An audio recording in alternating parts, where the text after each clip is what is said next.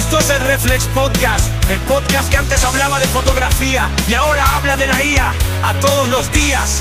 Me gusta la tecnología, madrugo todos los días. Con pistón voy paseando mis diez mil pasos realizando.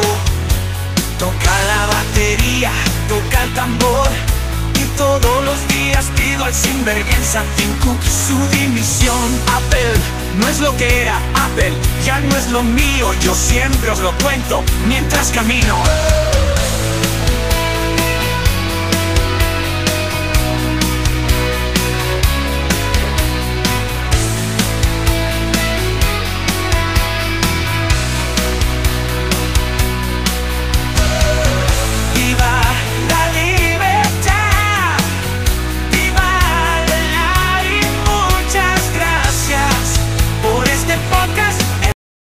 Bienvenidos al Reflex Podcast. El podcast que hablaba de fotografía, ahora habla de la IA. Todos los días, con alegría. Martes 20. ¿Qué es hoy? 20. 27. ¿Eh? Creo que sí, 27, sí. De febrero, 27 de febrero. De este año 2024. ¿Cómo lleváis la semana? ¿Eh? ¿Cómo lleváis la semana? Pues yo la llevo. Ya, más que suficiente. Hace un frío de narices hoy. Y eso que el viento ha parado un poco. Ayer hacía un vendaval por aquí. Que, que tela. Así que. Así que nada, invierno es lo que tiene. A pesar de que parezca que no, todavía nos quedan un mes de invierno, ¿eh? Un mes de invierno. Así que Así que nada, ahí estamos. Bueno, pues sigo consternado con lo del incendio de Valencia, ¿eh? pero consternado. La verdad es que es impresionante ver las imágenes, pero sobre todo por las víctimas, ¿no? Y la verdad es que como prepper, como prepper, muchas veces me pregunto cómo hubiera actuado yo en ese caso, en ese caso. Cuando os digo, o los preparacionistas solemos decir de la mochila 72 horas, que por cierto pronto haré un pronto haré un pronto haré un, un podcast actualizándolo o recordándolo, ¿no? lo que es la mochila 72 horas, y siempre os decimos que tiene que estar a mano, tiene que estar a mano para salir corriendo con ella, salir corriendo cuando venga, ¿sabéis? Y es así, es así, tú tienes que correr con la con la mochila y, y salir, salir, salir con ella y, zumbando. Por eso en esa mochila tiene que haber cosas imprescindibles, ¿eh? imprescindibles. Entre ellas, pues algo de comida, algo de ropa, si es invierno que te dé calor, si es verano poder cambiarte una camiseta, una muda, por si te duchas, debe tener algo de herramienta para poder trabajar ya que en este caso imaginaros que bueno era un entorno totalmente urbano un edificio pues tienes que salir con lo opuesto tiras de tu mochila y, y para adelante ahí debe haber en tu mochila debe estar tu documentación básica ¿eh? básica o llevarlo tú encima eso siempre ¿eh? tu DNI tu tarjeta de crédito si la tienes teléfono móvil y, y yo qué sé, eh, la tarjeta sanitaria, la del médico, eso, lo básico, lo básico. Nada de meter en la mochila 72 horas escrituras la casa, esas cosas. Para eso existen otras soluciones, como son, y hemos visto este incendio que los bomberos están sacando cajas fuertes, y las cajas fuertes han aguantado el fuego. Lo que el contenido que dentro es otra cosa, ¿eh? porque si tienes papeles importantes, lo suyo es que compres una especie de sobres que venden ignífugos. Estos sobres están preparados para el fuego. Porque aunque no toque el fuego el interior de la caja, el calor que se genera en el fuego, eso es un horno y el papel pues combustiona. En cambio, con estas carpetas ignífugas, lo que se hace es no, no tiene oxígeno. ¿Dónde está el papel? El papel, si es cierto que coge temperatura, pero no tanta como eh, si estuviera al descubierto y evita que, bueno, pues que pueda combustionar. También os digo, ¿eh? que depende de qué fuegos y depende de qué casos, no te salva ni eso, pero bueno, es ponerlo más difícil. Y, bueno, y tirar para adelante. Eh, varias víctimas, la familia, ¿no? Yo sobre todo pienso en esa familia, ¿no? De, de un matrimonio con sus dos hijos, un bebé de apenas 15 días y un niño o niña de, de 3 o 4 años, esos últimos momentos angustiosos en los que ya se ven atrapados por el fuego y saben que van a morir, eso es horrible. Eso, eso es horrible. Eh, porque claro, realmente siempre te dicen que en un fuego de estos eh, lo mejor es eh, mantenerte en casa. Mantenerte en casa, pero en este caso, este no era un fuego, no era un fuego normal. el instinto seguramente te dice desalojar. Y yo siempre soy partidario de desalojar lo antes posible. Ponerte a salvo lo antes posible. Ojo, eh, que esto eh, también es válido, por ejemplo, un incendio forestal. Tú imagínate un incendio forestal y ves que va yendo hacia tu casa. Eh, a veces tienes tiempo de ponerte a salvo. Pero, pero lo suyo es que si tú ves que el incendio viene hacia tu casa y tú estás en esa zona, lo suyo es que eh, pongas pies en polvorosa y bueno, pues pues si se quema lo material es una tragedia porque es una tragedia perderlo todo en un incendio o en lo que sea pero peor es perder la vida entonces es jodido ¿eh? es jodido yo la verdad es que eh, y además también lo digo ¿eh? sentado después de verlos después de ver el desenlace porque durante ese momento entre la adrenalina eh, la excitación del momento eh, todo realmente se actúa por instinto. O sea, por instinto. Y mucha gente se salvó por instinto, porque por más que los bomberos te dijeran que te quedaras en tu casa, hay gente que joder, a mi casa no me quiere ni coño. ¿Sabes? Y se buscó la, la manera de salir y de bajar. Incluso algunos parece ser que bajaron por el ascensor. Cosa que es una temeridad. Y, solamente hay que hacerlo ya en caso de última necesidad, porque normalmente si tú estás por encima del fuego, vas a cruzar el sitio donde está el fuego. Por lo tanto, es posible que eh, vayas a parar al centro del, conflicto, del fuego.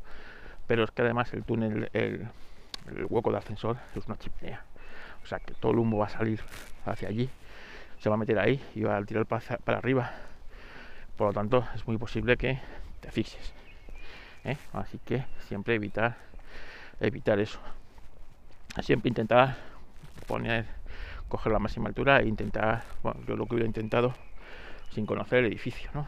Pues es subir lo más, si bajar no puedo, subir todo lo alto que pueda y desde ahí intentar traspasar eh, por la azotea hacia, hacia la otra parte del edificio y por allí comenzar el descenso, de alguna manera, rompiendo ventanas, rompiendo puertas, yo qué ¿sabéis? Eh, y bueno, y aún así, pues posiblemente te hubiera atrapado el fuego, ¿no? Pero bueno, pero no sé, tienes una oportunidad de, no sé, de evitar una muerte horrible, ¿no? Como es la muerte de Canado. Evidentemente, yo antes de que me atrapen las llamas, te tiras al vacío. ¿eh? Te tiras al vacío y sabes que eso va a acabar en un momento. Lo que dure el trayecto de, de, la, de eso al suelo que son apenas uno o dos segundos y ya está. En cambio, morir quemado, pues yo creo que es una de las muertes más horribles que se pueden tener. Así que, así que nada, como digo, mochila 72 horas preparada con lo básico. Ya os volveré a hacer un episodio recordatorio y actualizando alguna cosa. Y bueno, si tú sales con tu mochila 72 horas, pues te vas a ir al hotel que han habilitado o al hospital de campaña o a lo que sea y pues, tú por lo menos vas a tener algo más confort que el que está con una mano delante y otra mano detrás sabes tú por lo menos vas a tener una muda que cambiarte ¿eh?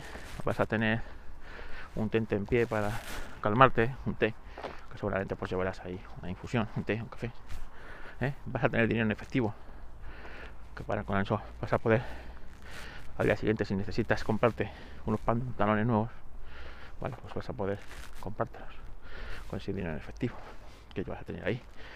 ¿eh? Tampoco vais a, vayas a ir con, con una billetada, ¿eh? a lo mejor no sirve de nada, pero bueno.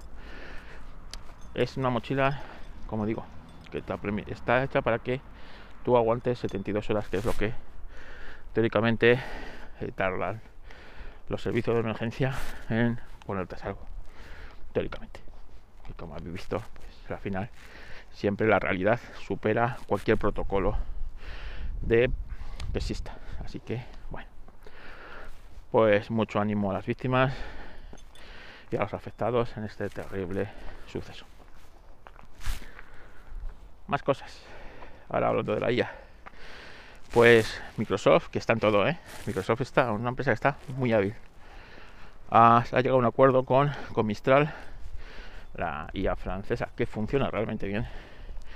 Y, y bueno, llega a un acuerdo de colaboración y les ofrece todos sus servicios. Bueno, ha metido ahí dinero para que Azure sea, eh, sea el, pues, los servicios de la nube, vamos, donde trabaje Mistral, cosa que me parece muy inteligente por parte por parte de, Microsoft de no apostar todo a un a una cesta de huevos, tener varias cestas de huevos y oye, quién sabe si Mistral, de momento va muy bien, pero bueno, pues Mistral.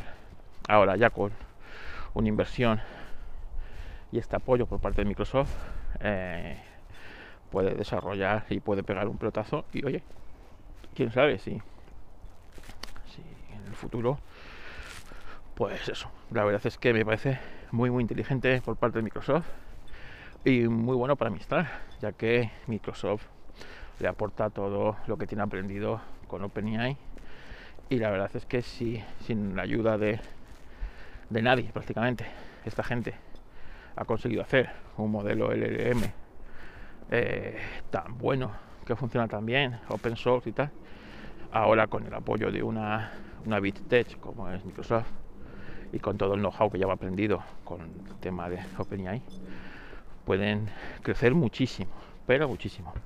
Así que eh, me alegro mucho. Se, dicen que la inversión es por encima de, de momento de los 2.000 millones, así que así que me parece muy bien. Y ayer nuestro nuestro nefasto presidente del gobierno, Pedro Sánchez, anunció en el mobile, bueno, pues anuncios, eh, 20.000 euros para crear una, una agencia de la IA con una IA española, no sé qué, no sé cuántos.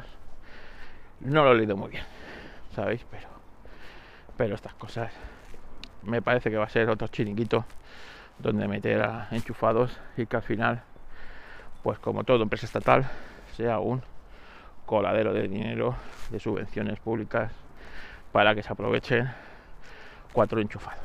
¿eh? Cuatro enchufados.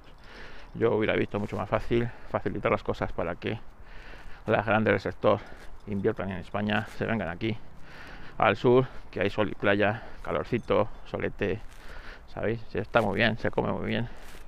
Y si tú les facilitas las cosas, pues a lo mejor, pues aparte de Microsoft, que ya ha anunciado que va a venirse aquí con Azure y va a abrir un gran de datos, pues quién sabe si empiezas a traer a gente y con ello empiezas a traer aquí pues pues talento, talento. Así que así que nada, estaré atento a leer más cosas sobre este anuncio. Y eh, Google la lió. Google la lió con la generación de imágenes y es que, claro, como le meten un sesgo, aquí se ha demostrado que tú eh, haces una cosa y la IA hace lo que da la gana. ¿vale? Y esto nos tiene que hacer reflexionar, o les tiene que hacer reflexionar a esta gente de que eh, la IA es un ente propio y tiene su propia. Entonces, le pedían imágenes de, pues un soldado alemán de 1945 y te ponía pues una mujer con aspectos orientales. Vamos, nada, nada eh, similar a lo que es un soldado ario. Le pedías un papa y te ponía un papa negro. Nunca ha existido un papa negro. etcétera, etcétera, etcétera. ¿Por qué? Porque, claro, tiene un sesgo en el que eh, en el que tiene que hacer inclusivo pues a todas las etnias y tal.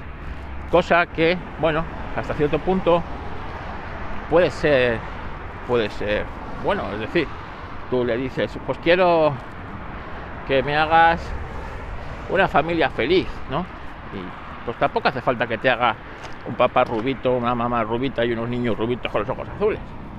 Te puede hacer un papá sudamericano, una mamá rubita y unos niños en distintos tonos, ¿no?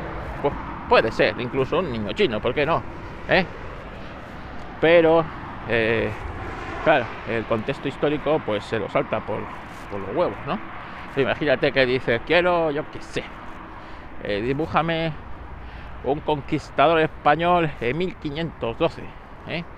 Y te dibuja, yo qué sé, imagínate, un, pues un negro o un árabe o yo qué sé, cualquier otra cosa, ¿no? Que fuera del contexto. ¿eh? Pues, pues no, pues no, un chino, imagínate, ¿eh? un chino. Que dices, ¿no hay españoles chinos? Sí, claro que hay españoles chinos. ¿eh? Bueno, españoles chinos. Pero, pero coño, no en 1912, en 1512. ¿eh? En 1912 tampoco, había, creo que hubiera muchos. Así que, así que nada, ya os digo, eh, Google ha tenido que chapar esta generación de imágenes y nos vamos a dar cuenta que Google hace una cosa o tú programas con la IA para que haga una cosa y tal y luego la IA hace lo que le da la puta gana y esto nos debe eh, hacer pensar ¿no? imagínate que le damos en un futuro poder para eh, que nos decida si yo qué sé debemos atacar a un, para una potencia enemiga o no, ¿no? Y dices, vamos a ver, tú le pones antes, siempre, primero no ataques, no ataques a este país, ¿eh? No ataques a este país porque la vamos a liar. Y ella dice, pues cojones, lo voy a atacar, me le quito de medio, ¿eh? Y una amenaza menos. Y ¡pum! Ataca, como hemos visto en simulaciones no hace mucho que, que GPT fue el que desencadenó una guerra termonuclear simulada y eh, cuando le preguntaba que por qué lo había hecho, había hecho para garantizar la paz mundial. Bueno, no voy a ir más el coñazo, que estoy en la autopista y seguro que se escucha fatal. Eh, recordar, eh, pues visitar discoduros.net y, y, si usáis los enlaces, pues este podcast te lo agradecerá mucho. Viajero Geek ha vuelto a publicar un episodio este fin de semana en el que nos cuenta sus penurias con el estatus platino que tiene, ¿eh? estatus platino y pasa penurias. Yo no sé qué haría yo si tuviera que coger un vuelo de Ryanair ahora mismo. Posiblemente me tocara saltar en paracaídas eh, antes de llegar al destino porque no me había leído la letra pequeña del contrato o algo así, ¿sabéis? Así que vuelves a escuchar Viajero y vuelves a darte cuenta de que ¿para qué, necesidad tienes tú de, pasar penurias por, por allí? te quedas en tu casa, está mejor. Así que nada, pero bueno, por lo menos nos enseña que no debemos llevar en un equipaje de mano jamás de los jamases. Entre otras cosas, pues, hola, buenos días. Entre otras cosas, eh, eh, pues, eh, un arma. No se os ocurra llevar un arma, equipaje de mano, no le va a hacer mucha gracia. Pero bueno, como siempre, los sabios consejos de Viajero Geek y sigo enfadado con Fefo. Sigo enfadado con Fefo, no cojones. Mira que, que me ha comparado con un vendedor de chanclas. Con un vendedor de chanclas. De verdad que. No sé. Fíjate. Siempre me habían comparado con, con personajes caóticos, pero un vendedor de chanclas. ¿Eh? vendedor. Sigo sin ver el paralelismo. ¿Eh? Pero bueno. Bueno, pues sin más, vamos a dejar el podcast aquí. Que paséis un bonito día de martes. Hoy hay que darlo todo para que la empresa, en la empresa, lo pases ya el miércoles puesta abajo, el, viernes, el jueves puesta abajo y el viernes ya, pues ya sin manos, ¿eh? sin manos prácticamente. Pero para eso hoy es el día más importante de la semana. Venga chicos, que paséis un bonito día de martes y, y mañana nos escuchamos con nuevas gilipolleces que os cuento en este podcast. Por cierto, por cierto, creo que voy a hacer una newsletter sobre IA. Eh, una newsletter semanal. Así que estar atentos que yo espero que a lo mejor esta semana os puedo dar alguna otra noticia. Venga, un saludo, adiós.